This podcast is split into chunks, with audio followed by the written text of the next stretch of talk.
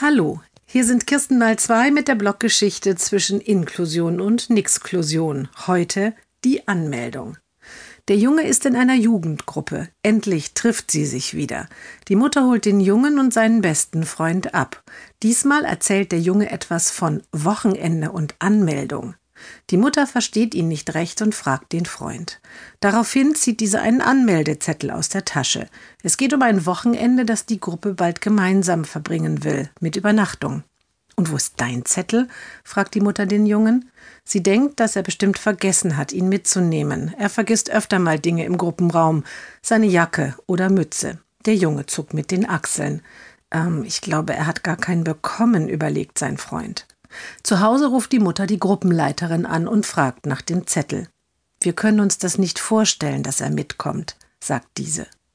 Die Mutter ist einen Moment sprachlos. Und deshalb haben Sie ihm gar keinen Zettel gegeben? Wir hätten doch gemeinsam überlegen können.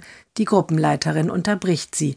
Sie haben mich wohl nicht richtig verstanden. Wir können uns nicht vorstellen, dass er mitkommt.